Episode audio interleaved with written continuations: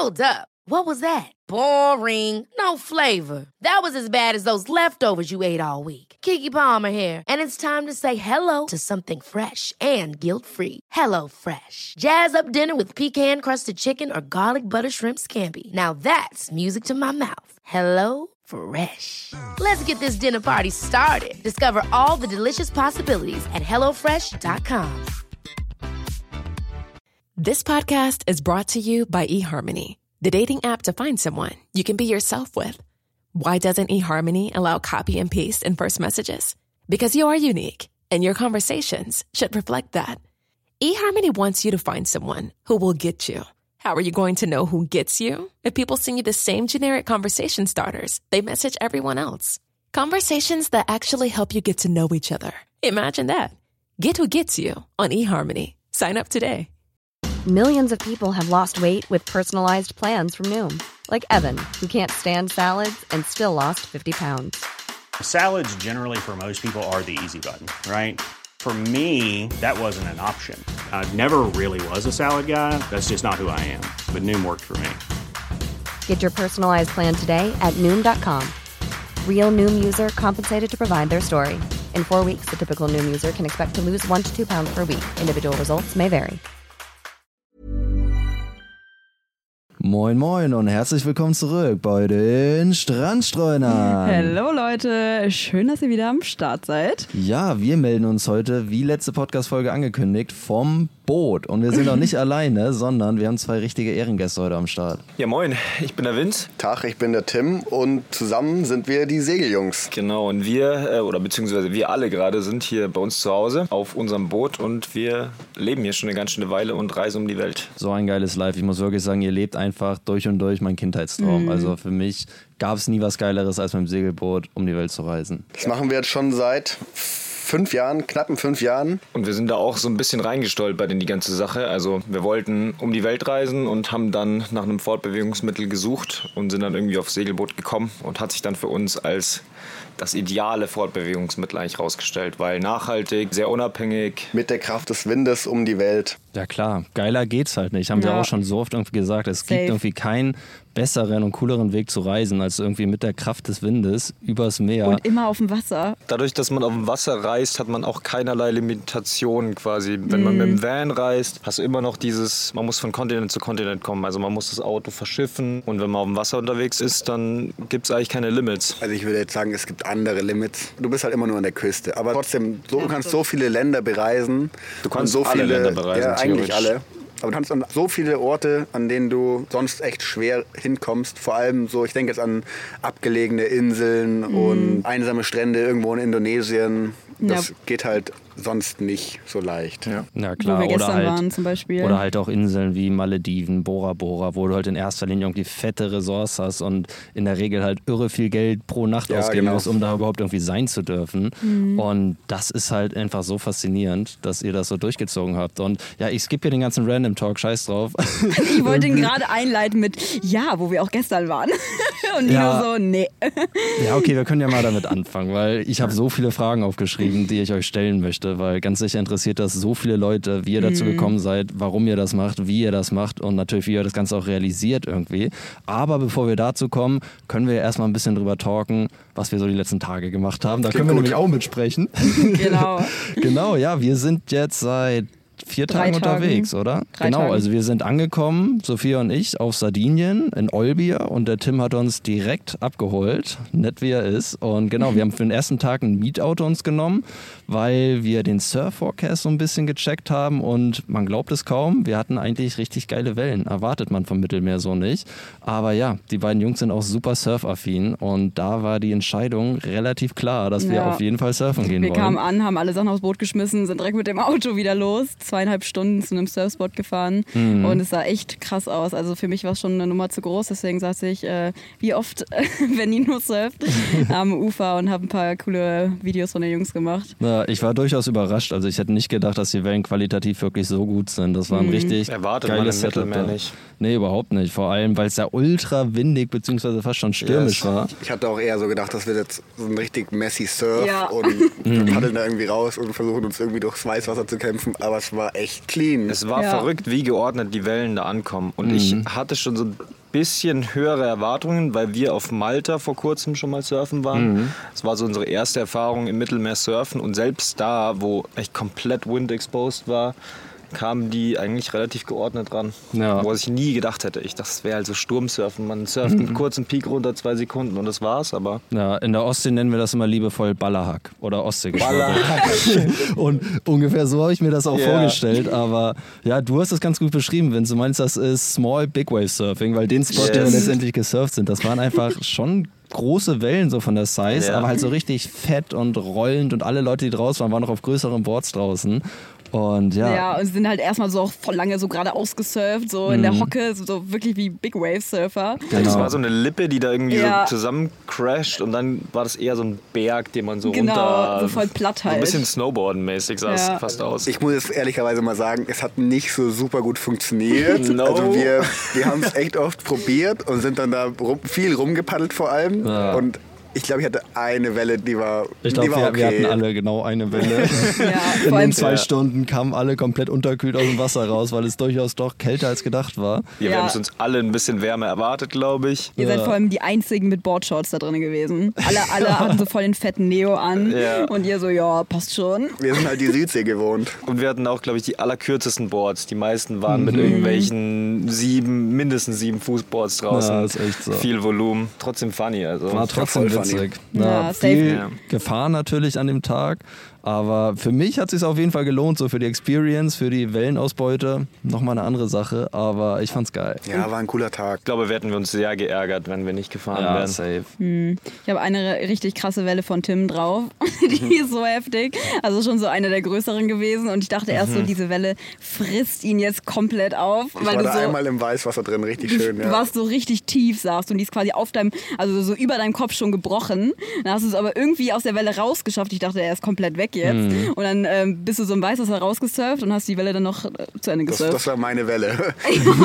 Die auch, das Ende war gut. ich habe das Video auch gesehen. Du wurdest so, du warst wirklich direkt an der Lippe. Du bist genau, wo die Welle gebrochen ist, bist du dann da drin gewesen. Ja, voll stabil. Also das sind schon die schwersten Takeoffs. Mhm. Ja, genug Surf-Talk, aber wir wollen auch nicht den ganzen Tag über Surfen reden, weil ich bin mir sicher, dass wir das sehr leicht könnten. Und Das ist ein gutes Thema. Das ja. passiert öfters, deswegen muss ich da schnell den Riegel vorschieben. Ja, dann sind wir zurück aufs Boot, voll spät angekommen, direkt in die Koje geklatscht und ja, ins Koma gefallen. Wie war die erste Nacht so Richtig bei uns gut. auf dem Boot? Ich habe es schon in meiner Story erzählt. Ey, ich habe glaube ich noch nirgendwo so gut geschlafen wie auf dem Boot. Mhm. Weil also dieses, ich hatte das ja auch noch nie. Also ich habe noch nie vorher auf einem Boot geschlafen und dadurch, dass so diese ganz leichten Schwankungen, so Mhm. die schaukeln einen halt so richtig tief in den Schlaf. Das ist irgendwie richtig Ich geil. fühle mich mal wie so ein Säugling. Jeden Morgen Ja. bin ich gefühlt neu geboren. Wach erstmal auf, Wiege. hab keinen Plan, wo ich bin. Irgendwie habe so richtig intensiv geträumt und taumel dann aus der, aus der Koje raus. Und ja, ich schlafe auch auf jeden Fall richtig, richtig gut. Genau, und am zweiten Tag ging es dann los nach dem Frühstück Richtung, wo sind wir nochmal hingesegelt? Oh, La Maddalena hieß das. Genau, Genau, La Maddalena. Genau. Gehört noch zu Sardinien, aber ist letztendlich eine kleine Insel einfach vor dem sardischen Inselland. Ist ein Naturschutzgebiet, das Mhm. Ganze. Direkt zwischen Korsika und Sardinien eigentlich. Und da hatten wir auch richtig geil Wind. Also Ja. ich habe nicht direkt damit gerechnet, dass wir am ersten Tag so geil Wind haben, aber wir waren echt gut unterwegs. Wir oder? waren gut schräg auch teilweise. ja. Ja, Also wenn wir länger als die zwei Stunden oder drei Stunden da gesegelt wären, hätten wir gerefft. Aber jetzt für die kurze Zeit. Ja, wir hatten auch noch volle Segelfläche Ja. draußen, waren schnell unterwegs, aber war für die kurze Zeit eigentlich perfekte Bedingungen, schön wellengeschützt. Voll. Und hat auch Spaß gemacht. ja, voll, also, ich fand's richtig cool. ja, ich fand's auch richtig cool. Ich glaube, es war echt gut, dass ich vorher schon so ein bisschen abgehärtet war. Dass an dem einen Tag, wo Mhm. Nino und ich auf Teneriffa segeln waren, da haben wir auch von erzählt, vielleicht erinnert ihr euch ähm, aus der Teneriffa-Folge. Ich glaube, da haben wir drüber erzählt Genau. ein bisschen. Und das war ja so hardcore. Also es war halt Mhm. so ein kleines Miniboot, was so dermaßen schräg war. Also ich dachte wirklich die ganze Zeit, das Ja. Boot kippt um. Das war mal mein Job als Schwerster. Ich musste dann immer die Seiten wechseln und halt die Ja. Seiten des Bootes beschweren, damit wir nicht wirklich kentern. Ja, das war wild. War ich ein bisschen dran gewöhnt zumindest. Ja klar, das ist hier natürlich ein ganz anderer Luxus auf dem Boot. Mhm. Das ist schon ein schönes Stück hier, muss ich echt sagen. Ja, auf jeden Ja, Fall. aber weiter zu unserem zeitlichen Ablauf, das wollen wir auch relativ kurz halten. Dann waren wir La Maddalena, war richtig sick auf jeden Fall. Da waren wir ein bisschen tauchen und das hat auf jeden Fall auch richtig Spaß gemacht. Und ja, halt viel schwimmen, also ganz im Ernst. Mittelmeer ist einfach so die Karibik Europas gefühlt, weil man so klares Wasser hat, voll viele Mhm. Fische unterwegs, so viele kleine Inselgruppen. Das ist schon richtig geil. Dann sind wir auch noch, am nächsten Morgen sind wir dann auf den Hike gegangen. Das war auch ganz, ganz cool. Wir haben es uns ein bisschen kürzer vorgestellt, glaube ich, alle. Das war so querfeldein den Berg hoch. Ja. Und hier sind so granitartige Felsen, so ganz große Boulder, könnte man schon fast sagen. Und da kann man eigentlich sehr cool hochkraxeln. Runter ist eine andere Sache. Ich, fand- ich finde runter immer leichter als hoch, auch wenn man, man muss sich mehr konzentrieren, auf jeden Fall. Aber Ja. es ist irgendwie körperlich auf jeden Fall nicht so anstrengend wie hoch. Ja, das stimmt. Aber man, man sieht halt nicht, wo man hinklettert, weil es halt so steil ist teilweise. Du weißt halt nicht, wo es Ja. dann lang geht. Und ich hoch finde, es, es wirkt schwieriger, weil oft guckt man halt so runter und diese Höhe macht einem dann irgendwie mehr Angst, als wenn man Ja. irgendwie hochklettert. Und ich finde, man verliert auch leichter die Orientierung. Wir sind dann ja irgendwie straight lost. Runter. Du, Sophia, bist auch nicht ganz mit hochgekommen. Ich hatte dann keine Ahnung, wo Sophia war. Irgendwie waren wir schon viel zu weit unten und haben dann wie so Bescheuerte da rumgeschrien, bis Sophia irgendwann hinter so einem Felsen hervorkam. Und ja, aber war ein geiler Hike. War ein guter Start in den Tag und Nino hat auch gleich seine Seelenverwandten, die, die Ziegengang getroffen. Da hat er sich gleich wohlgefühlt. Aber sowas von. Ja, schon cool. Ich habe noch nie Ziegen in freier Wildbahn gesehen, glaube ich. Die waren schon richtig wild, oder? Das Ja. waren wilde Ja, glaub ja, ich safe. auch. Schon richtig geil. Ja, und dann sind wir von La Maddalena weiter Richtung Korsika. Boah, ich quasi, weiß ne? nicht, wie diese Insel heißt. Ich habe es schon öfter gelesen, aber es ist Ja. eben nicht mehr Italien, sondern Frankreich. Also Genau. wir haben innerhalb von zwei Stunden auf einmal Land gewechselt, was irgendwie auch verrückt ist. Ich weiß auch nicht mehr genau, wie es heißt. Um Genau, ist auch so ein Nationalpark. Ich habe es auf jeden Fall in der Story markiert, aber ja, keine Ahnung, wie das hieß, aber es war richtig, richtig schön da. Mm, sah aus wie die Seychellen. Das war krass. Also Mhm. die Steine, oder Felsen hatten schon richtige Seychellen-Vibes. Mega klares Wasser, ultra viele Fische. Mhm. War echt cool. Das war schon geil. Auf jeden Fall ein richtig, richtig schöner Spot. Und ich würde auch sagen, der Spot ist auf jeden Fall auch so ein bisschen verantwortlich dafür, dass wir damals die Segelreise gestartet haben. Ich war da schon mal vor elf Jahren oder so. Und ich habe das so wunderschön in Erinnerung gehabt, dass ich auch damals die Idee reingeschmissen habe. Das war so mein Gedanke an Segeln, war so mit dieser einen Ankerbucht verbunden dort. Am Anfang waren wir mal zu viert und wir hatten alle Zero Segelerfahrung. Wir kommen ja aus den Bergen so, wir haben nichts mit dem Meer zu tun.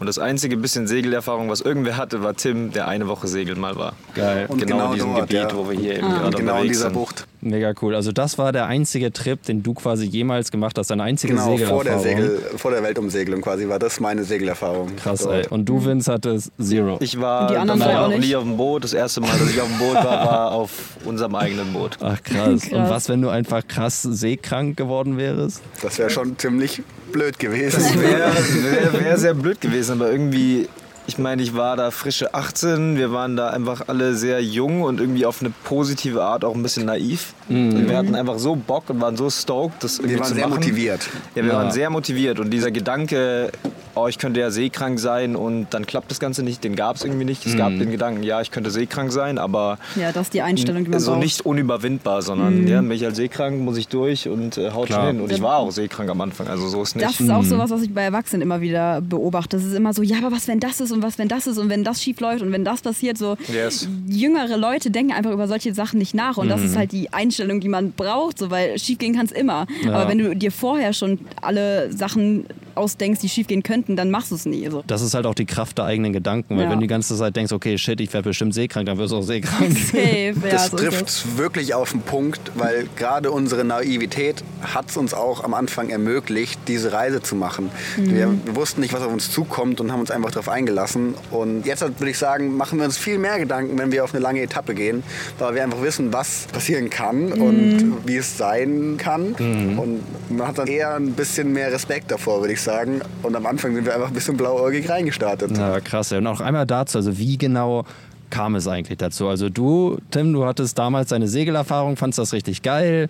Ihr habt dann irgendwie Schule fertig gemacht, seid eine Freundesgruppe schon von Kindesbeinen an und habt dann irgendwie zusammen drüber nachgedacht, okay, wie können wir die Welt bereisen oder wo wollen wir hin? Genau, so war es. Also es war Okay. erst der Gedanke Weltreise und dann kam Weltumsegelung als Möglichkeit. So. Wir haben auch an Fahrrad gedacht. Äh, wir wollten nicht fliegen. Also für uns stand irgendwie fest, wir wollen nicht uns alle zwei, drei Wochen in den Flieger setzen, so, sondern wir wollten irgendwas machen, was auch ein bisschen mehr eine Herausforderung ist. Und dann kam Segeln halt. Tim hat wirklich Segeln in den Raum geworfen und ab diesem Moment hat uns alle diese, also uns vier damals, diese Idee sehr, sehr gefesselt und auch nicht mehr losgelassen. Und irgendwie war dann wie, klar. wie nahbar war diese Idee am Anfang? Also habt ihr das wirklich als realistischen Plan in Erwägung gezogen oder war das einfach, das wäre so geil, um die Welt zu segeln, aber dadurch, dass ihr keiner von euch wirklich richtig Segelerfahrung hatte, war das irgendwie trotzdem so ein realistischer Plan, den ihr hattet? Da sind wir wieder bei der Naivität. es, war, es war in dem Punkt schon auf jeden Fall so, wir machen das. Und wir hatten keine Kohle zu dem Zeitpunkt, wir hatten kein Boot und wir hatten keine Segelerfahrung.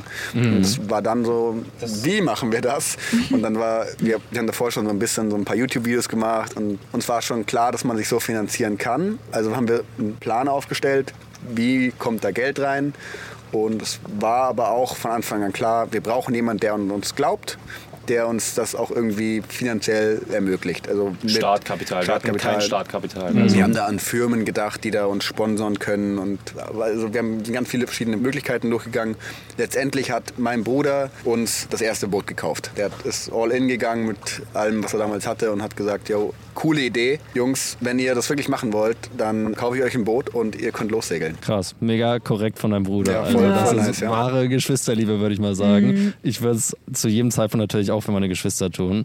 Aber klar, als älteres Geschwisterteil hat man dann bestimmt auch irgendwie gewisse Ängste, weil das ist natürlich auch mit Risiken verbunden, weil man kennt ja seine kleinen Geschwister. Okay, der ist einmal im Leben gesegelt, segelt jetzt mit dem, einmal um die Welt mit seinen Kumpels, die alle so quasi noch 18, 19, 20, keine Ahnung wie Auf alt jeden sind. Fall eine Verantwortung auch natürlich, die man da trägt. Aber ich glaube, hauptsächlich war das eher für unsere Eltern ziemlich krass, weil als wir denen so die Idee gepitcht haben, sage ich mal, hieß es halt immer so, ja, probiert mal, macht mal, macht mal, weil die haben es halt eher nicht so für möglich gehalten.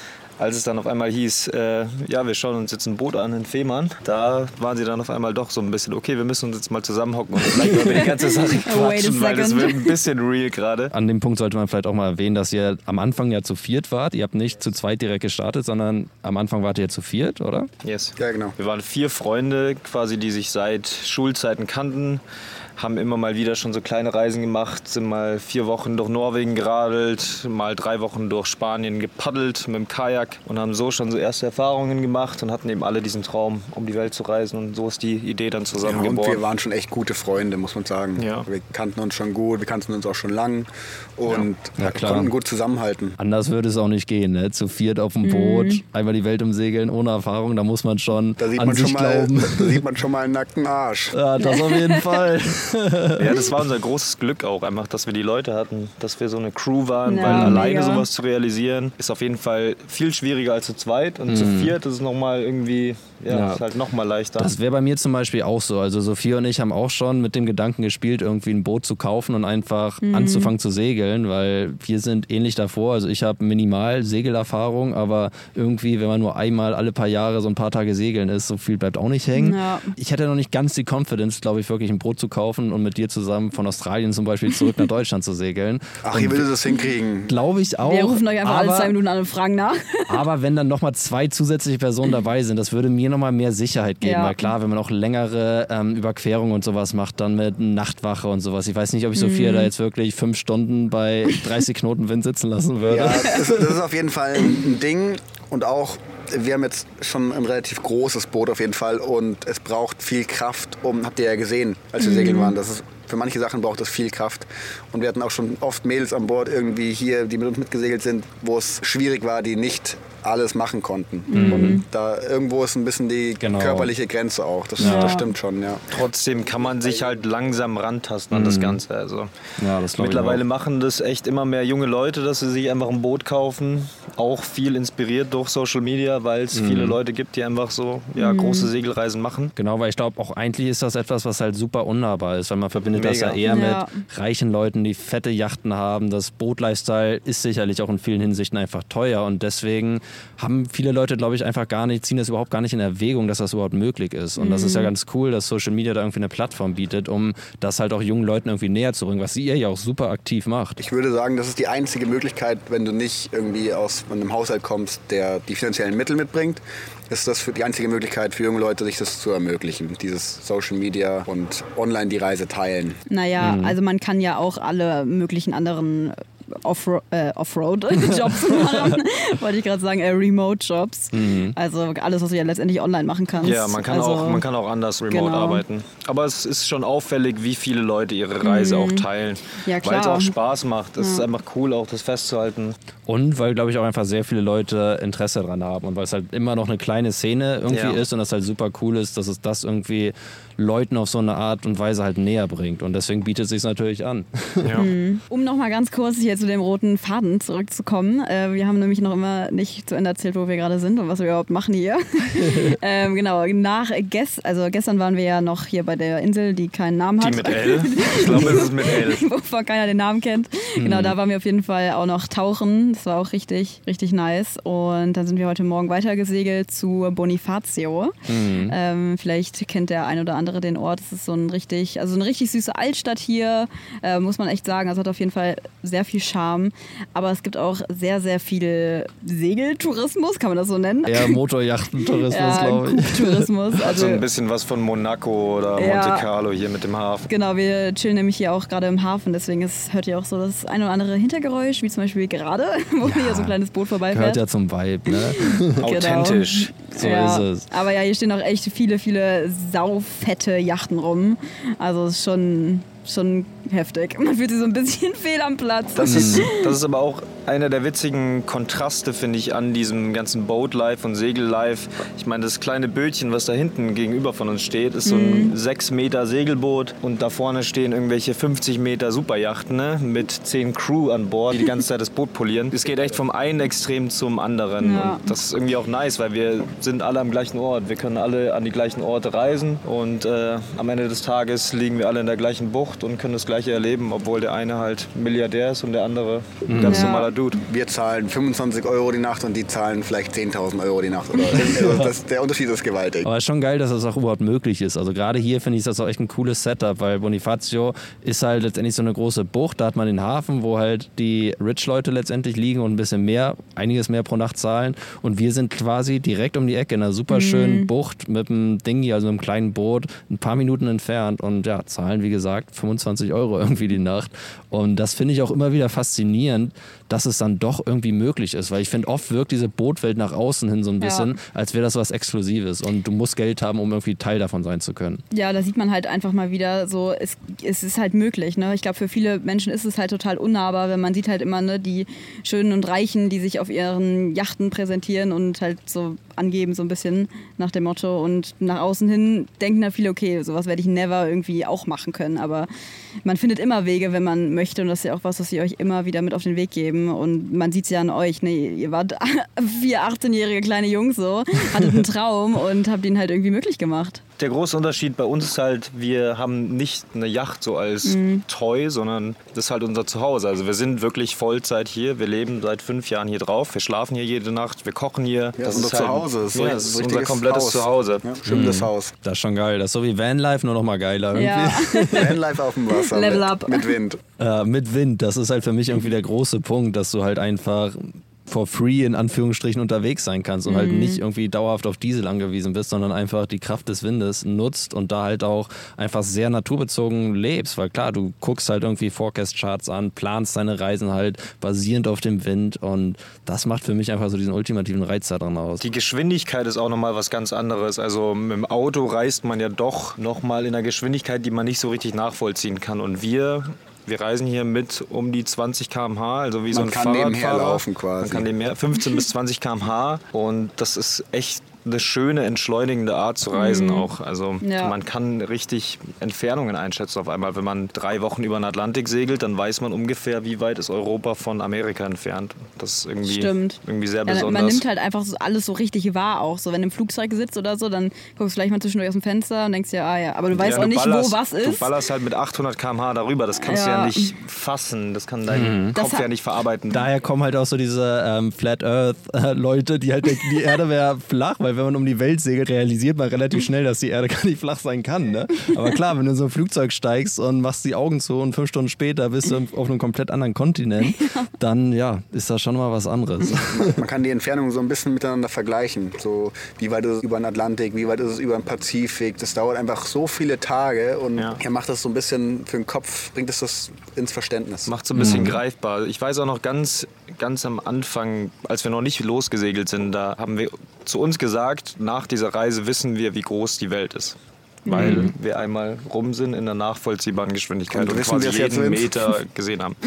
Ich weiß nicht, ob wir wissen, wie groß die Welt ist, aber ich habe auf jeden Fall ein besseres Gefühl als davor. Ich meine, ihr habt jetzt einfach eine Vorstellung, weil ihr seid nicht um die Welt geflogen und habt, wie gesagt, riesige Distanzen super schnell zurückgelegt, sondern ihr habt ja wirklich Meter für Me- Meter letztendlich über die Meere zurückgelegt. Und ja, das ist schon krank. Und das macht für mich auch einfach so ein bisschen den Reiz daran aus, dass man, wie ihr schon sagt, halt einfach so ein Gefühl dafür bekommt, wie ist unser Planet aufgebaut und wie groß sind diese Distanzen. Und man realisiert, glaube ich, auch einfach relativ schnell, wie viel eigentlich Wasser ist. Das ist halt wieder, da sind wir wieder bei diesem Slow Traveling, dass es halt einfach hundertmal geiler ist. Wir haben ja auch letztes in, der, in unserer ähm, Folge über nachhaltiges Reisen, haben wir auch über Zugfahren gesprochen und haben wir jetzt auch sehr ähnlich beschrieben, wie eben Segeln, dass man halt beim, bei der Zugfahrt halt alles irgendwie mitbekommt, ne, wo man durchfährt und irgendwie ist es sehr ähnlich. Also man ist halt irgendwie am Boden und sieht halt seine Umgebung und ja, lernt was, nimmt was wahr. Ja. Und das ist halt einfach eine wunderschöne Art zu reisen. Und beim Segeln ist das natürlich nochmal viel krasser. Klar. Die Alternative so auf dem Land wäre für mich halt Fahrradfahren, halt eine krasse Ja. Fahrradtour machen. Ein Kollege ist jetzt gerade von mir in Spanien gestartet und will nach China segeln, äh, Fahrrad fahren, Das ist krass, das ist krass, ja. Ja, also ist gerade erst gestartet. Also hat irgendwie 500 Kilometer er gemacht. bisher. Hat bei, hat bei Oma Stopp gemacht und macht da jetzt erstmal eine kurze Pause, glaube ich. Gibt's lecker Essen da, Oma. Genau. Erstmal Pfannekuchen. So ist es. Ja, das wäre auch irgendwie was, wo ich Interesse dran hätte, was ich mir auch geil vorstelle. Aber Segeln ist halt nochmal viel geiler, weil klar. Hier, könntet ihr euch das vorstellen, so, es ist- muss ja nicht gar nicht die Weltumsegelung sein, aber dieses Leben auf dem Wasser, auf dem Boot. 100 Ja, Pro. safe. Absolut. 100 Pro. Absolut. War für mich auch schon immer klar. Ganz sicher. Wie gesagt, ich habe halt nur gewisse Hemmungen, wenn ich mir jetzt vorstelle, wir würden zusammen irgendwie zum Beispiel von Australien zurück nach Deutschland segeln, weil wir gehen ja auf jeden Fall erstmal nach Australien. Das ist auch unser Wunsch, unser Plan. Und ihr habt ja zum Beispiel auch angemerkt, dass ja, kauft euch da doch einfach ein Boot. Da ist der Bootmarkt meistens gut, weil viele Leute segeln wohl dahin und wollen dann verkaufen. Segelt doch einfach zurück. Und ja, das ist bei mir auf jeden Fall so ein bisschen hängen geblieben. Ja, bei mir auch. Und wie gesagt, ich hätte aber nach wie vor irgendwie diese Hemmung, wir zu zweit. Ähm, ja. Ja, halt auch, sag ich mal, dir alleine das dann irgendwie Ist halt zu schon übernehmen. Nicht so, dass ich es dir ne? nicht zutraue, aber ich weiß halt auch, wie ihr schon sagt, teilweise ist das halt auch einfach Arbeit, wo man sehr viel Kraft aufwenden muss. Es gehört schon mehr dazu, als wir jetzt auch hier erwähnen könnten. Das, das ist schon. Es ist kann auch nicht was immer schief schön. Gehen. Ja, genau, Ja. es ist nicht immer schön. Das ist, äh, was man auch bei uns in den Stories oder Videos mitkriegt, ist oft auch so ein bisschen verfälscht. Dass wir zeigen auch oft auch nur die positiven Seiten. Nicht immer. Wir zeigen auch manchmal die schlechten Seiten. Aber es gehört natürlich so viel mehr dazu und es gibt auch richtige Scheißtage, wo halt echt mal alles schief geht. Es gehen Dinge kaputt und es regt dann alles auf. Aber ich glaube, die gibt es auch überall im Leben. Ja. Was der Unterschied ist beim Segeln, wenn du da draußen auf dem Ozean bist und es geht was kaputt, dann bist du auch immer gleich in so ein bisschen in einer gefährlichen Situation, wo wenn wirklich was schief geht, auch dein Leben davon abhängt. Also es ist schon noch mal was anderes, glaube ich. Und man ist immer, also man ist immer in der Wildnis quasi. Man ist ja nicht auf Straßen unterwegs oder so. Du kannst man nicht kann keinen. Pannendienst rufen. Man ist eigentlich immer auf sich selbst angewiesen. Was, was wäre denn, wenn irgendwas passiert, so mitten auf dem Ozean? Gibt es einen Abschleppservice? Ja, der kostet Geld, der kostet viel Geld. Also ganz generell gibt es eigentlich nichts. Eigentlich gibt es niemanden, der dir da draußen hilft. Du kannst natürlich einen Notruf absenden, aber du weißt nicht, wie lange das dauert. Lass es zwei Tage sein, wirklich. Von Es wer kann- kommt, von wo? Wenn du jetzt über Funk einen Notruf sendest, irgendwie wirklich ein Mayday, du hast wirklich ein Problem, das Boot sinkt. Im besten Fall ist irgendein Containerschiff in der Nähe und empfängt das und dann muss der auch kommen und dann kommt er auch. Der ist verpflichtet dazu, Genau. zu helfen. okay. Also Im besten Fall, aber sagen wir mal, es ist irgendein richtig krasser Sturm. Ihr sendet euer Mayday, seid auf irgendeiner Insel im Meer und dieser Sturm Genau. fetzt euch einfach, was weiß ich, wie viele Seemeilen in irgendeine Richtung. Dann ist es auch schwer, euch zu finden. Ja, und mitten auf dem, Pazifik zum Beispiel, das ist so groß, da ist auch niemand. Also da, da sendest du einen Funkspruch raus, aber da ist niemand, der ihn hören niemand. könnte. Ja. Das, Es gibt aber andere Mittel, um über Satellit zum Beispiel so einen Notruf zu senden oder sowas. Yes. Aber das kann dann Tage dauern, das kann, ja, kann vielleicht im glücklichsten Fall ein paar Stunden dauern, aber trotzdem, wenn die Scheiße am Dampfen ist, dann Ist sie am Dampfen. Und Dann man will am sich, Dampfen man und will sich ja nicht auf sowas verlassen. Das ist ja kein ADAC, der mal im schlimmsten Fall kommt und übernimmt die Versicherung. So. Was halt Worst Case ist, wenn irgendwie Verletzungen an Bord oder so. Das Ja. ist, äh, du schlägst dir deinen Fuß irgendwo auf oder dein Kopf knallt irgendwo gegen und ist offen. Ach, ich will es mir gar nicht richtig beziehungsweise vorstellen. Mann über Bord Ja. ist das größte Das wäre Problem. halt, wär halt schon ziemlich nah am Tod dran sogar. Aber also, du bist noch an Bord, aber du bist schwer verletzt. Das ist schon eine richtig miese Situation. Ja. Und du bist halt da draußen und eigentlich bist du alleine. Ja, klar. Gerade wenn man halt irgendwie mit krass Wind unterwegs ist und dann, sag ich mal, bei Wellengang und Wind von Bord geht, ist es ja auch nicht so easy, dass da kein Auto, dass du einfach mal kurz drehen kannst und dann sammelst du ihn wieder ein, sondern das wäre ja schon. Du musst dann Manöver machen. Und das ist ja der gute Fall. Du kriegst noch mit, wenn der über Bord geht. In, Mhm. in dem Fall, wo es richtig mies ist, kriegst du es gar nicht mit. Also ich, ich sage immer so, ich schlaf unten, Vince ist oben am Steuern und pinkelt gerade über Bord und währenddessen rutscht er aus und fällt. Und er kriegt es nicht mehr hin, irgendwie laut zu schreien und ich penne unten einfach weiter. Mhm. Und dann so fünf Stunden später wache ich auf und denke mir so, hm, warte, ich muss doch eigentlich mal die Nachtwache machen. Und dann gehe ich hoch und niemand ist mehr da. Und ich will den Vince nie wieder finden. Ich könnte so viele Leute anfunken, wie ich will. Der wäre weg. Das ist eine krasse Vorstellung. Ja. Ich würde Sophie immer irgendwo festbinden, glaube ich. so eine Notfallleine, dass sie zur Not hinterhergezogen wird oder so. Ja, es gibt auf jeden Fall, es gibt auf jeden Fall ein paar Möglichkeiten, wie man das verhindern kann. Man, Man könnte zum Beispiel vermeiden. immer eine Rettungsweste tragen und sich immer anleihen. Das gilt, das machen Leute. Machen wir nicht, weil ich Wir irgendwie sind. diese, keine Ahnung, ich finde, es ist auch irgendwie nicht so der Vibe. Dann Nein, da natürlich. Hängt ja natürlich auch ein bisschen von den Bedingungen so Genau. ab. Wenn jetzt richtig krass Welle und Wind ist, okay, kann man es nochmal in Erwägung ziehen. Dann machen wir es schon. Wenn wir mit Ja. Motor jetzt von einer Insel zur nächsten fahren, dann Ja. vielleicht eher nicht. Aber ich will auch eigentlich dieses ganze alleine da draußen sein. Das hat auch so viele schöne Seiten. Oder im, in den meisten Fällen hat es echt, ja, es ist eigentlich nur schön. Das ist eine ganz besondere Zeit, wenn man für eine lange Zeit alleine auf dem Meer ist und irgendwie diesen ganzen Rhythmus von Sonnenaufgang zu Sonnenuntergang zu Nacht mitbekommt.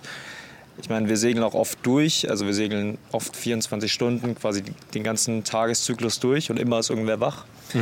Und deshalb bekommt man auch das Meer mit in jeder Facette und äh, zu jeder Uhrzeit und auch ja, was da so abgeht im Meer. Und Ja, das ist wunderschön, wirklich. Das ist wirklich wunderschön, ja. Und du hast es so schön gesagt gestern, glaube ich, ähm, hatten wir drüber geredet, ob man dann äh, sich so Starlink holt, dass man irgendwie überall immer Internet hat und gerade weil der auch irgendwie wichtig ist für unseren Job.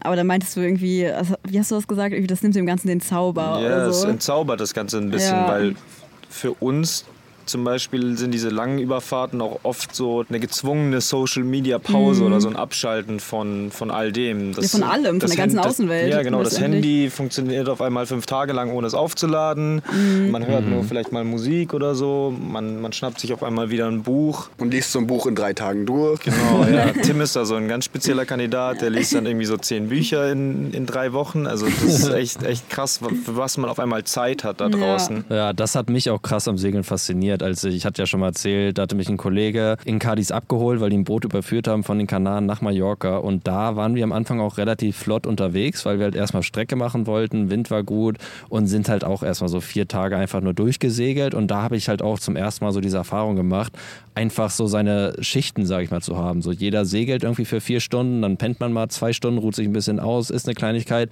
wacht wieder auf. Und ja, dadurch verändert sich einfach so dieser ganze Tag-Nacht-Rhythmus. Und für mich ist das immer so ein bisschen, als würde man in so eine andere Dimension kommen. Es ist irgendwie so eine andere Welt und eine andere Realität, weil man ist halt nur von Wasser umgeben. Man schläft immer so ein bisschen, dann ist man wieder wach. Man ist natürlich auch viel nachts wach und sieht halt auch ganz andere Dinge, die man sonst nicht so Den wahrnimmt. Sternenhimmel. Zum Beispiel. Ohne Lichtverschmutz Lichtverschmutzung. Ja, und das war für mich auf jeden Fall auch so eine richtig krasse Erfahrung. Deswegen fühle ich das voll, was du gerade gesagt hast, dass das halt auch einfach voll schön ist, irgendwie mal eine Zeit lang ohne Connection, ohne Verbindung zur Außenwelt auf dem Meer zu sein. Wo hast du das denn noch, würde ich sagen? Ja. Es gibt keinen Ort auf der Welt, außer da draußen auf dem Ozean, wo du wirklich so abgeschotten, alleine, so weit von allem weg bist, ohne Verbindung zu irgendwas. Das Ja. hast du nur da draußen mitten auf dem Ozean. Ja. Das stimmt schon. Klar, du kannst auch irgendwo zu Fuß mit dem Fahrrad oder mit dem Auto irgendwo weit in die Wüste fahren oder so, aber es stimmt schon, das ist echt nochmal was anderes. Nicht jeder muss das so machen und nicht jeder will das so machen, aber ich glaube, ich würde jedem ans Herz legen, auch einfach so kleine Mini-Adventures irgendwie mal zu unternehmen. Keine Ahnung, man schnappt sich eine Isomatte und einen Schlafsack und kraxelt irgendwie auf den nächsten Berg und pennt da mal eine Nacht im Freien unterm Sternhimmel. Das entschleunigt einen auch schon extrem zum Say, Beispiel. man pennt einfach mal auf dem Kreisverkehr da bei Berlin-Kreuzberg. Der Verkehr Okay, ich spreche, ich spreche jetzt natürlich hier aus der Sicht eines Oberbayern, aber ich glaube, jeder, jeder hat so ein bisschen irgendein Fleckchen Natur, was er Safe, gerne mag. natürlich. Äh, in seiner direkten Umgebung, wo man einfach mal so ein bisschen rauskommt aus seinem Alltag. Äh, Aus der Stadt vielleicht auch. Ja, Einfach mal der campen Stadt. gehen in der Natur. Ja, und was ich auch einfach krass am Segeln finde, ist, dass man die Natur ja so heftig spürt und auch einfach diese Kraft der Naturgewalten irgendwie so am Leibe halt erfährt, weil wenn einfach Fettwelle ist, Fettwind ist und ihr ballert das Segel da um die Ohren und es ist irgendwie 4 Uhr nachts, so mitten in der Nacht, so das sind einfach so heftige Momente, finde Das ich. kann Und- echt ziemlich geil sein. Ich erinnere mich da an Situationen, wo hier viel Wind war und man steht am Steuerrad, muss gerade lenken oder steuern und hat irgendwie Techno auf den Ohren. ich wusste genau, dass das kommt. die, die Musik fetzt, fetzt richtig, der Wind fetzt richtig und dann ist es vollkommen enjoyable. Also Ja. eine coole Situation dann. Es kann aber auch genauso scheiße sein. Wenn das nämlich dann mal so zwei Tage dauerhaft anhält und du halt dann nicht mehr pennst, dann nervt es irgendwann. Aber ja, man hat eben die Momente, wo man es echt fühlt und manchmal eben nicht so. Aber Ja. das gehört dazu. Hey, I'm Ryan Reynolds. At Mint Mobile, we like to do the opposite of what Big Wireless does. They charge you a lot, we charge you a little. So naturally, when they announced they'd be raising their prices due to inflation, we decided to deflate our prices due to not hating you. That's right. We're cutting the price of Mint Unlimited from $30 a month to just $15 a month. Give it a try at mintmobile.com slash switch. $45 upfront for three months plus taxes and fees. Promo for new customers for limited time. Unlimited more than 40 gigabytes per month. Slows. Full terms at mintmobile.com. When you're ready to pop the question, the last thing you want to do is second guess the ring. At Bluenile.com, you can design a one of a kind ring with the ease and convenience of shopping online. Choose your diamond and setting. When you find the one, you'll get it delivered right to your door. Go to Bluenile.com and use promo code LISTEN to get $50 off your purchase of $500 or more. That's code LISTEN at Bluenile.com for $50 off your purchase. Bluenile.com code LISTEN. Jetzt nochmal zu dem Punkt irgendwie Risiko und dass es auch manchmal heikel werden kann. Hattet ihr mal irgendwie so eine Situation, von der ihr sagen würdet, okay, da war es schon so ein bisschen an der Grenze? Wir hatten auf jeden Fall schon ein paar Situationen, wo es auch gefährlich war, würde ich jetzt sagen, wo mal hätten Dinge schief gehen können, die blöd gewesen wären. Aber es Ja. ist immer alles gut gegangen. Also es war verbunden mit viel Wind, überrascht, dann Fehler gemacht und dann geht was kaputt. Was für mich immer so die Situation war, wo ich am meisten Angst hatte, was vielleicht nicht die gefährlichste Situation war, aber wo ich am meisten Angst hatte, war vor der Küste Costa Ricas. Da sind wir gerade von Panama bis nach Mexiko hochgesegelt und hatten auch da nicht die Möglichkeit, irgendwo einzukehren oder so, weil all die Länder geschlossen waren. Das war so eine Zeit mit einem komischen Virus. Viele erinnern sich vielleicht noch. Und das ist so eins der Gebiete, wo am meisten Thunderstorms sind, also Gewitter quasi. Und die Gewitter dort sind ein bisschen anders, als wir sie so aus Europa kennen. Also da knallt wirklich jede Nacht einfach Blitz nach Blitz und wir waren einmal komplett umkesselt von Blitzen und Gewitter eben und quasi mittendrin in, in so einer Zelle. Und die, haben, die Blitze haben eine krasse Intensität. Also da scheppert es dir wirklich die Ohren weg. Das ist so laut. Und muss man sich jetzt so vorstellen, das Wasser komplett glatt, kein Wind, kein Regen, komplett Echt? schwarzer Ja. Himmel.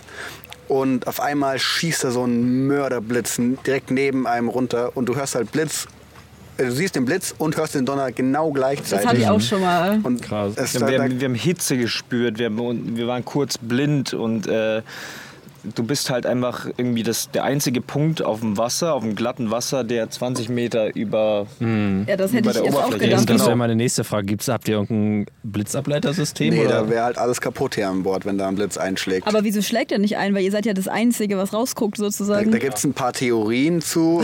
Uns hat das mal ein Segler erklärt, so ein bisschen. Und deshalb haben wir da auch den Motor laufen gehabt, zum Beispiel, weil wir eben keinen Wind hatten. Und wir sind dann, haben den Motor laufen gehabt, sind so mit fünf Knoten Motor, weil uns gesagt gesagt wurde, dass anscheinend der Blitz nicht einschlagen kann, wenn man sich bewegt. Mhm. Weil irgendwie die Ladung von unten kommt und nicht von oben. So ein, ach, sehr kompliziert. Okay. Anscheinend Mhm. ist es auf jeden Fall Aber so. es hat ja funktioniert anscheinend. Yes. Also, Es hat funktioniert. Und wir kennen auch schon ein paar Leute, bei denen mal der Blitz eingeschlagen ist. Und das war eigentlich immer vor Anker. Also Ah, immer, wenn, okay. die, wenn die Boote quasi unbewegt irgendwo vor Anker lagen. Ähm, Und das ist dann ja auch übelst gefährlich. dann ne? ist Also- alles im Arsch. Also, Und ja. auch für einen selbst, sage ich mal, wenn man halt. Keine Ahnung, unser Boot ist zum Beispiel Aluminium. Mhm. Also Mhm. wir waren in der Situation halt auch, was passiert, wenn es hier einsteigt. Wir Eben. sitzen hier auf dem, auf dem Alu drauf, Mhm. drinnen vielleicht okay wegen Fara- faradayischer Käfig, aber werden wir hier gebraten oder passiert Mhm. doch nichts? Das muss echt krass sein. Wie gesagt, ich habe das einmal erlebt, dass wirklich vor meiner Nase so ein Blitz richtig so auf die Straße eingeschlagen ist und es war so richtig geplatzt. Es war Ja. so laut. Also ich war Mhm. wirklich auch gefühlt so taub kurz für eine Sekunde. Ja. Weil ich mir vorstelle, dass es so komplett um mich herum, so ich umzingelt bin davon, das, da hätte ich auch Das ist schon richtig krass. Angst gehabt. so die einzige Situation, wo ich sowas in ähnlicher Weise erlebt habe, war halt im Flugzeug, als wir halt auch durch so ein Gewitter geflogen sind und überall um das Flugzeug herum so Blitze waren. Das hört sich Aber- auch ziemlich beängstigend an. Ja, aber da hat man schon, aber da hat man nicht dasselbe Risiko letztendlich. Ja, ist weil, nicht dein Risiko. Also du bist nicht irgendwie verantwortlich für die Situation. Ja, Aber es könnte sein, dass das das gleiche Prinzip ist, auch irgendwie, weil sich das Flugzeug bewegt. Und kann schon sein. Vielleicht ist das so das gleiche Ding. ja, auf jeden Fall. Aber sonst hatten wir auch ein paar, ja, ja, wir hatten, wir hatten so ein paar Situationen, auf jeden Fall mit viel Wind und wie du gesagt hast, Tim, nachts überrascht worden, einmal mit viel zu viel Segeln draußen. Aber es ist immer alles gut gegangen und man muss dann einfach so ein bisschen ruhig bleiben. Ja, man muss die Sache lästig sehen und dann Man, Ja, man, Panik. muss, man muss halt funktionieren. ne? Wenn man in so einer Nummer Panik hat, dann. Panik ist scheiße. Panik klappt nicht. Kippt es man, ganz man schnell. muss ruhig bleiben. Alright. Back on track. Ja, wir hatten eine kleine Pinkelpause, weil wir trinken hier gerade ein bisschen Bierchen, wie sich das gehört, auf dem Boot. Und jetzt sind Bei wir Sunset. back on track. Ja, und was ich euch einmal nochmal fragen wollte, auch für alle Zuhörer, könnt ihr einmal so grob einfach die Route irgendwie beschreiben, die ihr so gemacht habt? Vielleicht einfach alle Länder einmal runterrattern, die euch Boah, einfallen. Alle Länder. Also einmal, einmal so Ja. grob, dass man eine Okay. ungefähre Vorstellung hat. Okay, bis jetzt wissen wir Fehmarn. fangen wir, machen wir nur zweite Tour, oder? Ja, ja. Wir- Also wir sind in Frankreich gestartet und dann waren wir ein bisschen im Mittelmeer, Mallorca, ähm, Spanien, dann auf die Kanaren. Mhm. Das sind die Inseln im Atlantik. Von den Kanaren sind wir rübergesegelt nach Barbados. Das ist, Quasi einmal über den Atlantik rüber. das ist die lange Etappe. Das waren 17 Tage, glaube ich. Ich glaube, es waren 17 Tage. Und dann sind wir so ein bisschen durch die Karibik durch. da Dann- waren wir eigentlich überall in der Karibik. Also es gibt tatsächlich echt wenige Inseln in der Karibik, wo wir noch nicht waren. So ein paar Beispiele kann man nennen. Kuba, Jamaika, Domrep, Die ganzen, Antillen, die ganzen kleinen Antillen waren wir. ABC-Inseln oder Curacao beziehungsweise. Und von dort dann nach Panama und durch den Panama-Kanal. Man kennt es vielleicht, Panama-Kanal, eine der wichtigsten Schifffahrtsstraßen der Welt. Und dann von Panama sind wir hoch eben nach Mexiko, äh, vorbei an Costa Rica, da wo das mit, der, mit den Blitzen war. Es war auch nochmal eine lange Tour. 17 Tage sind wir da durchgesegelt.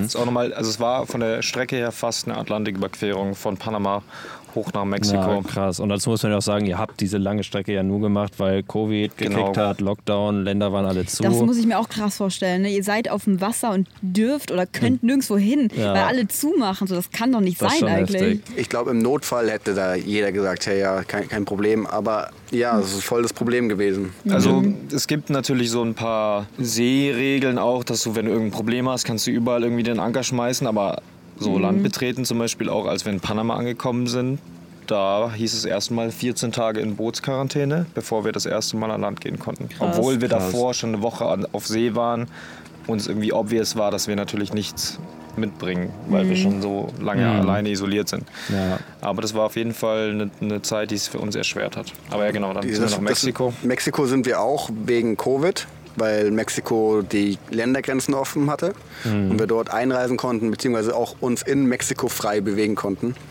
Ja. also es war cool. Wir sind da angekommen, äh, haben in Cabo San Lucas festgemacht, gehen an den Steg und das erste, was wir hören, ist Hey, Party tonight, do you wanna buy some cocaine? und, und, und für uns war das dann klar, hey, wir sind hier einfach am richtigen Ort angekommen, weil Keine Auflösung, wir haben, wir haben kein Co Kokain gekauft, aber, wir, aber es war einfach, ein- ehrlich gesagt, es war ein schöner Empfang, Ja. weil wir davor halt, wir kamen echt aus Panama City, das war super militärisch, es war alles voll mit Polizei und jeder hat eine Maske getragen und wir sind, so in, wir sind in Mexiko angekommen Und es war so, hey, wir sind Willkommen. hier willkommen, ihr dürft hier bleiben, easy going. Und Ja. äh, ja, war nice. Ja klar, das kann ich mir vorstellen, dass das auch eine harte Zeit war, irgendwie wegen Covid, weil ich stelle mir es auch so weird vor, dass man, wie Sophia schon gesagt hat, einfach an diesen Ländern vorbeisegelt und nicht Ja. an Land kann oder darf. Und ja, im Notfall sagt ihr, hättet ihr schon irgendwie gedurft, weil wir habt das zum Beispiel mit Lebensmitteln gemacht. Ihr hättet ja, ihr musstet dafür etwas planen, was ihr nicht habt kommen sehen. Ja, wir haben in Panama schon ziemlich gut auf Proviantiert. proviantiert. Wir hatten halt super viel Dosen dabei. So die Dosen und Nudeln, das hält sich lange und wir haben dann halt auch echt viele Dosen gegessen. das, ist dann nicht, das ist dann nicht so geil. Da freut man sich über jeden Fisch, den man fängt. Und dann hat man ein bisschen Abwechslung drin, aber nach ein paar Tagen hängt dann der Dosenmais auch ziemlich aus dem Hals raus. Oh, ich hasse freut sich, Dosenmais. man freut sich sehr auf einen, einen frischen Apfel dann so bei der Ja, Ankunft. genau. Aber Der- so also Tomaten, so Dosentomaten und Pasta können jeden Tag essen, glaube ich. Das sagst du jetzt so, aber irgendwann. Ja. Also man, man kann schon relativ viel zaubern auch. So Pizza zum Beispiel geht noch relativ lange. Käse natürlich dann nicht mehr, aber man kann so, ja, einen Teig kannst du noch machen, Dosentomaten und so geht immer noch. Und ja, also Nudeln mit Pesto, das kann ich auch eigentlich immer essen. Aber Bordküche Es wird- wird, es wird tendenziell schlechter. immer schlechter, aber es geht auf jeden Fall klar. Das kann ich mir vorstellen. und dann Mexiko-Küche, ne? Richtig gut. und nach Mexiko dann. Genau, dann ähm, nach Mexiko war dann die bis dahin größte Überfahrt für uns, oder ja, ähnlich lang wie der Transatlantik. Wir sind nach Französisch-Polynesien in den Südpazifik gefahren. So eine Inselgruppe, ja, ganz viele Inseln sind dort und Atolle. Und das ist eigentlich so der Traum von jedem Weltumsegler. Das ist halt die Südsee, das ist äh, quasi die Karibik in geiler, in noch ein bisschen unentdeckter und auch noch ursprünglicher. Und ja, Karibik ist, muss man sagen, echt an vielen Stellen leider schon sehr touristisch und viele große Hotels und Resorts und überlaufen. Und ja, Französisch-Polynesien war auch für uns so ein- eine absolute Traumdestination. Mega geil. Wie lange wart ihr dann dort? Wir waren dort sechs Monate, also ein halbes Jahr. Ähm, wir wollten eigentlich schon früher ablegen dort, aber es ging auch wieder wegen Covid nicht. Australien hatte die Ländergrenzen zu, die ganzen Inseln, Fidschi und so waren auch alle noch zu. Deswegen sind wir da länger geblieben und ich hatte ein Problem mit meinem Reisepass.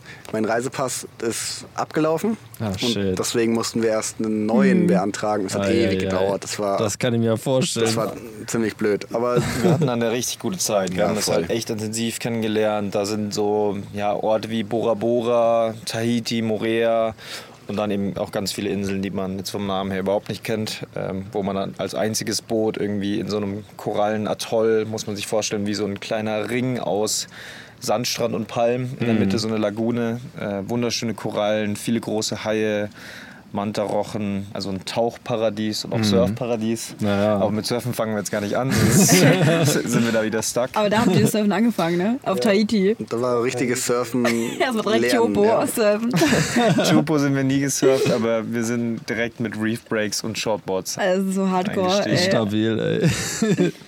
Krasse Sache. So Mann. sehen auch unsere Füße aber auch aus. Also Ja, wäre glaube ich auch nicht für jeden was gewesen, aber das sind schon kranke Wellen da. Und für mich ist das auch wirklich so eine absolute Dream Destination. Also ich träume auch schon so lange davon, irgendwann mal dahin zu gehen. Also Tahiti und die Insel drumherum, das muss so traumhaft Das sein. lohnt sich, ja. auch eine ganz eigene Welt. Irgendwie ist es so ein, ja, man merkt, man ist ganz weit weg von allem anderen.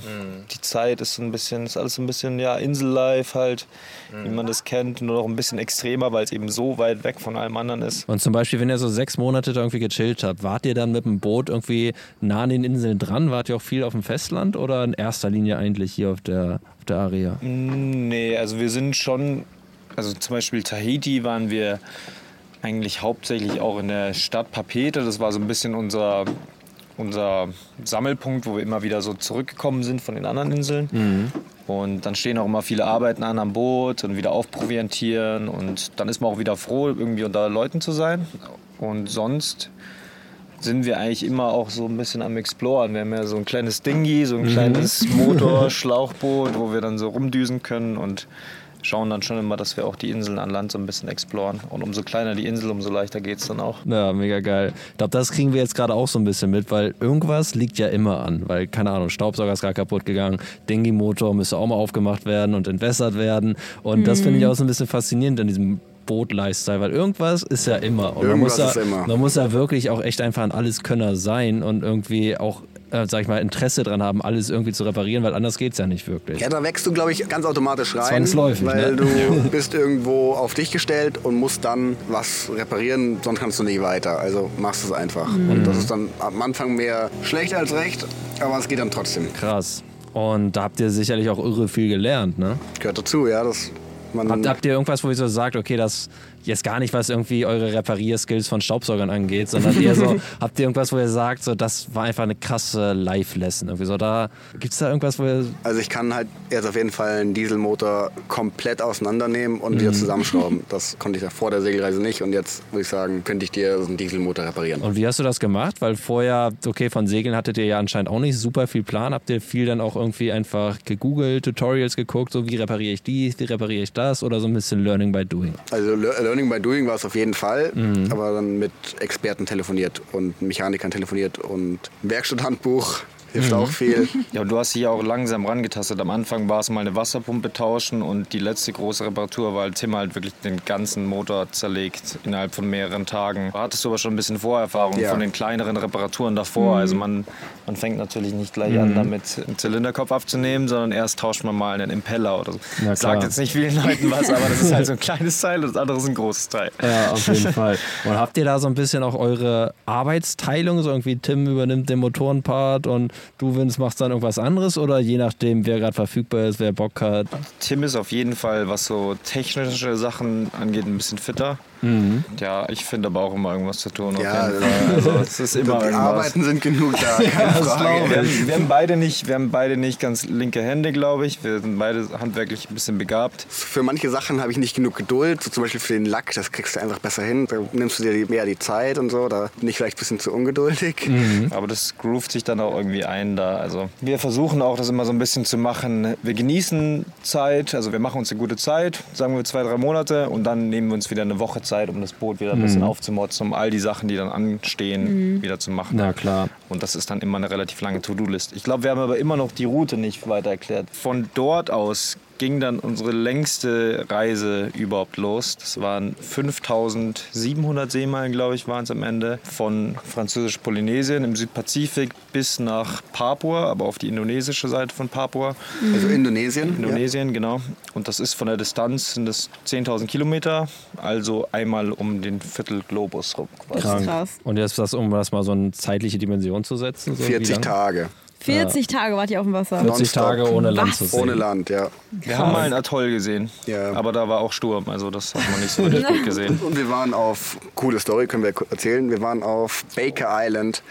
Ist der Ein Tag, ja. Ort, der zu USA gehört, der am weitesten von Festland entfernt ist. Heftig, noch nie gehört. Ja, der ist auch Ja, wirklich mini, Baker mini, mini. Island. Ist nur, es ist knappe zwei Meter hoch, so eine ganz kleine Insel und ganz in der Nähe vom Äquator. Da sind nur eine Million Vögel und alles in der Luft surrt um dich Also da herum. wohnt niemand, Da wohnt obviously. niemand. Da Nein, ist nein, nichts. da ist nichts. Da ist ein, da war ein kleiner Leuchtturm und der war komplett voll mit, äh, kennt ihr diese Kokosnussdiebe, diese kleinen Krabben? Ja. Genau, Ach, die haben sich da roten. übereinander gestapelt. Also das war, das war so der Verrückt. Leuchtturm, der wurde von denen eingenommen.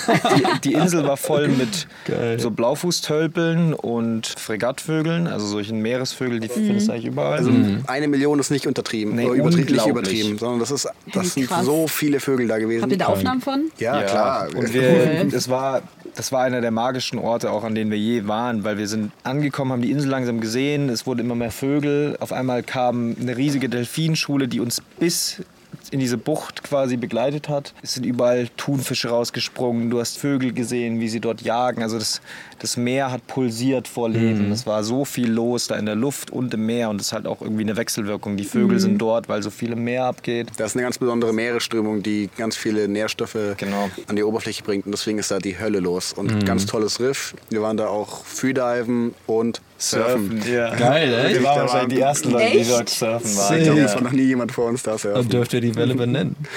Laut Surferkodex. Habt ihr der Namen Echt? gegeben?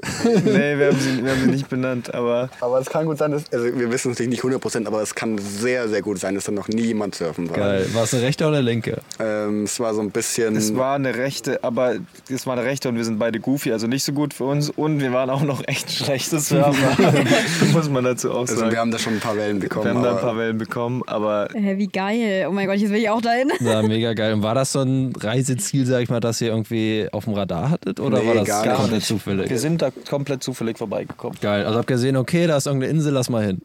Genau, und einen Tag später haben wir per Satellit eine Nachricht bekommen von der Einwanderungsbehörde der USA, dass wir Nee. uns da bitte verpissen sollen. Nee. Nee, das, das Die war Amis, irgendwie ne? Es sind National echt die Amis. Wilderness Law, also irgend so eine ja, Schutz. Ja, okay, das kann ich auch verstehen. Wahrscheinlich, weil es halt wegen Genau, der das ist Vögel eben so ein so. Natural Reserve und äh, wir durften da nicht sein, wussten wir zu dem Zeitpunkt nicht. Und Die haben wahrscheinlich irgendwie Satellitenbilder gesehen. die haben oder uns halt sowas. direkt irgendwie auf dem Track gehabt euch, und dann gesagt, haut's da ab.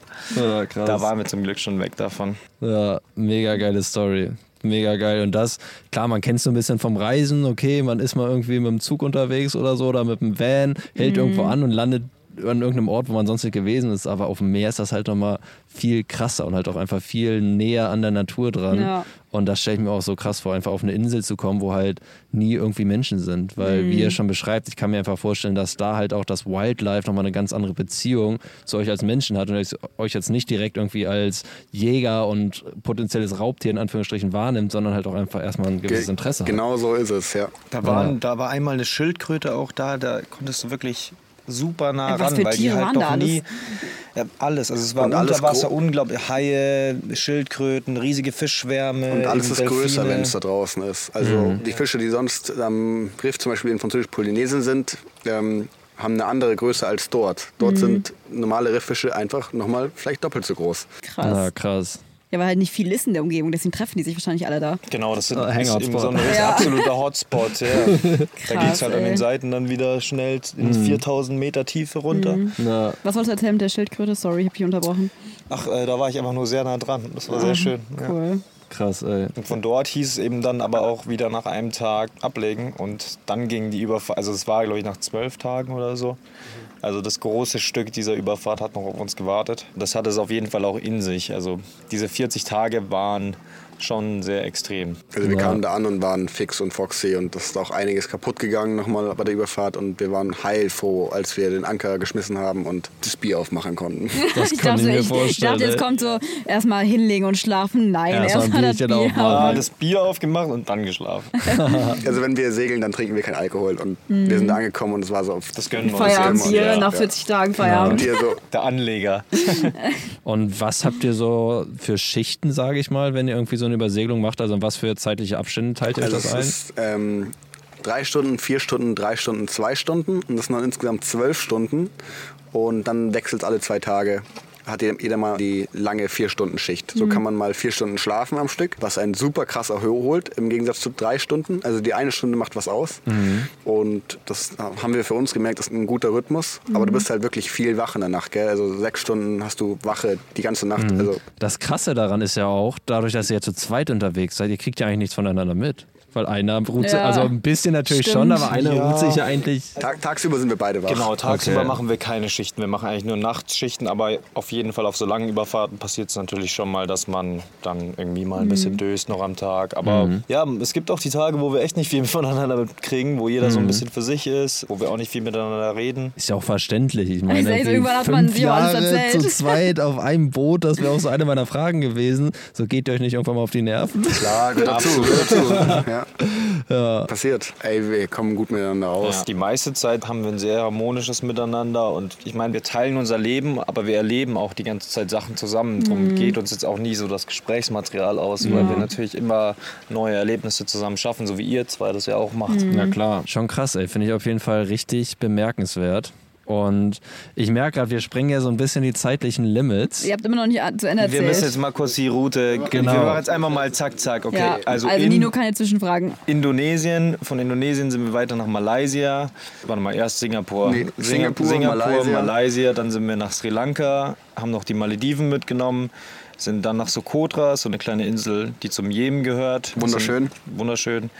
Sind dann durchs Rote Meer gesegelt, ziemlich nonstop. Dann durch den Suezkanal, um wieder zurück ins Mittelmeer zu kommen. Dann erster Stopp Griechenland. Dann Griechenland, Sizilien, Malta und Nochmal Sizilien und jetzt hier. Genau. Krank. Also Sardinien Crazy. und da seid ihr dann zugekommen. Und das alles im Zeitraum von fünf Jahren oder Jetzt im diesen September sind es fünf Jahre. fünf Jahre, die ihr zu zweit unterwegs seid. Nee, das vier Jahre, die vier wir dann Jahre. zu, zu zweit unterwegs sind Genau. und fünf Jahre, wenn wir die Zeit, dieses eine Jahr mitnehmen, was wir mit den anderen zwei Jungs unterwegs waren. Ach so, also habt ihr quasi zu zweit nochmal eine komplett neue Route gestartet? Genau, wir haben die Welt quasi zu zweit umsegelt dann in Ja. vier Jahren oder knapp in vier Jahren. Okay. Heftige Sache. Und wart ihr zwischendurch auch mal länger an Land? Das längste. Das längste waren wahrscheinlich die drei Monate USA. Ja. Also wir haben, als wir in Mexiko waren, haben wir, sind wir in die USA geflogen, haben das Boot drei Monate stehen lassen und haben uns in den USA einen Van gekauft. Für 2000 Dollar. Ja, so einen richtigen shit, shitty GMC Safari. Und also, also eigentlich eine geile Kiste, aber ist auch viel kaputt gegangen. Und haben den ein bisschen ausgebaut, Bett rein, Küche rein. So ganz ähm, schnell in zwei Tagen einfach. Mhm. So die Essentials. Baumarkt. Und dann da Westküste USA einmal hoch und runter gefahren, ein paar Nationalparks mitgenommen. Irgendwo auf Walmart, Parkplätzen geschlafen und äh, ja, da ein bisschen San Diego surfen gewesen. War auch ein gut, war, war eine gute Abwechslung mal so. Aber wir waren auch echt froh, als wir wieder zurück waren aus der USA und dann zurück im Zuhause, weil für uns, wenn wir ja, wenn wir sagen, wir gehen jetzt zurück zum Boot, dann sagen wir auch oft, hey, wir gehen jetzt nach Hause, weil für uns ist das hier Ja, echt klar. zu Hause. Und es war auch schön, nach der langen Zeit Ja. dann wieder so. in Ich kann mir halt auch Space vorstellen, dass es dann auch einfach ein krasser Kulturschock ist. Wenn ich mir jetzt vorstelle, ihr seid gerade 42 Tage übers Meer gesegelt und dann hängt ihr auf einmal bei Walmart und seid von zig Millionen Menschen umgeben Ja. und halt super vielen Reizen und Eindrücken. Und ja, also ich habe da schon gemerkt, als wir irgendwie eine Woche, keine Ahnung, von Andalusien auf die ähm, Balearen gesegelt sind, dass das einfach ein krasser Unterschied ist. Auch diese Schwingung des Bootes, man gewöhnt sich ja total dran. Und dann stehst du auf einmal auf einer festen Straße und alles dreht sich um dich herum. Das kann passieren, ja. Das nennt man landkrank. Echt? Ja, ja. Landsig. Alleine jetzt sind wir, also die letzten zwei Tage waren wir eigentlich immer nur so auf dem Boot und Mhm. in irgendwelchen Buchten. Waren zwar ein paar andere Boote da, aber jetzt auch hier so auf einmal wieder City, auf einmal wieder Menschen. Mhm. Ist auch wieder so eine leichte Umstellung. Ja, definitiv. Schon verrückt, ey. Ja, ich habe wie gesagt noch zig Millionen Fragen auf meiner Liste und ich glaube, wir heben uns die einfach für die nächste Folge auf, weil ja, wir sind ja noch ein Weilchen hier auf dem Boot und werden definitiv noch einen Podcast mit euch machen, falls ihr nach wie Ja, vor Bock drauf ja, habt. doch, ist lustig. Sehr gerne. Ja, ich glaube, bis, also bis nächste Woche haben wir dann auch echt nochmal viele Stories und Abenteuer, die wir dann erzählen können, weil es steht auf jeden Fall auch echt noch viel Cooles an in der Zeit bis dahin. Und äh, wir werden dann auch eine Fragerunde machen in der Story bei uns auf dem Strandstreuner Instagram-Account. Und da könnt ihr den Segeljungs dann auch Fragen stellen. Ja. Ähm, genau, und dann werden wir die auch in der nächsten Folge beantworten. Safe. Und für die Zukunft ist das auch so ein Format, was wir gerne auch irgendwie beibehalten möchten und halt gerne irgendwie Personen auf, auf den Podcast holen, die halt so krasse, inspirierende Stories hat wie ihr beiden. Ist halt irgendwie in Anführungsstrichen schade, dass ihr die ersten Gäste seid, weil ihr Ja. einfach die Messlatte sehr, sehr hoch setzt. Ja, viel, vielen Dank, dass wir überhaupt hier dabei Ja, voll dürfen. Das ist lässig. Lange kein Podcast mehr aufgenommen. Ja. Macht Spaß. ja, ach so, an der Stelle, ihr habt ja auch einen Podcast, ne? Ach, Ja, der nein. Ist, der, ist, der ist tot. Der ist alt. Aber wir haben Instagram und wir haben YouTube. Also checkt gerne mal Segeljungs aus, wenn ihr, wenn ihr Lust habt, uns Genau. zu verfolgen. Ja, Packen genau. wir euch in die Beschreibung. Auf jeden Fall. Wir verlinken euren YouTube. Müsst ihr auch unbedingt reingucken. Ihr macht halt Mhm. einfach richtig, richtig geile Vlogs. Danke, Mann. Und ja, wir fangen ja auch gerade mit Vlogs an. Ja, ihr, seid, ihr seid unsere Vlog-Mentoren und das ist halt einfach geil, so ein bisschen mitzubekommen, wie ihr das Ganze macht, wann Mhm. ihr filmt, wie ihr filmt, weil ja, wir haben, also Sophie hat ja schon mal ein, zwei Vlogs gemacht. Für mich ist das komplett neu und für uns Ja. beide zusammen ist es natürlich auch irgendwie ein neues Gebiet.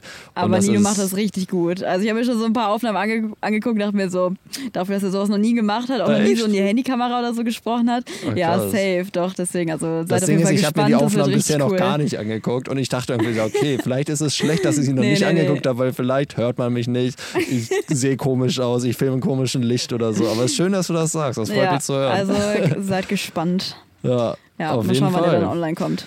Ja, in dem Sinne, wir finishen jetzt unser Bierchen hier und dann wird das Jetzt zum Sonnenuntergang hoch auf die Festung. ja, Ja. ab nach Bonifacio und dann mischen wir mal ein bisschen die Cooks da auf. Ehrlich, die Streuner kommen. ja, Mann. ja, geil. In dem Sinne würde ich sagen, wir hören uns nächste, Nächste Woche, Woche. wieder. Und bis dahin, Ohren Ahoi. Gibt es irgendeinen Segelgruß, den wir jetzt so zum Abschied sagen können? Nicht, der ich wüsste. Okay, einfach ciao. Wir sagen aber auch Tschüssi. Bis dann. Tschüssi, bis Ciao. dann. Ciao, ciao, ciao. Ever catch yourself eating the same flavorless dinner three days in a row? Dreaming of something better? Well, HelloFresh is your guilt free dream come true, baby. It's me, Kiki Palmer. Let's wake up those taste buds with hot, juicy pecan crusted chicken or garlic butter shrimp scampi. Mm. Hello Fresh. Stop dreaming of all the delicious possibilities and dig in at HelloFresh.com. Let's get this dinner party started.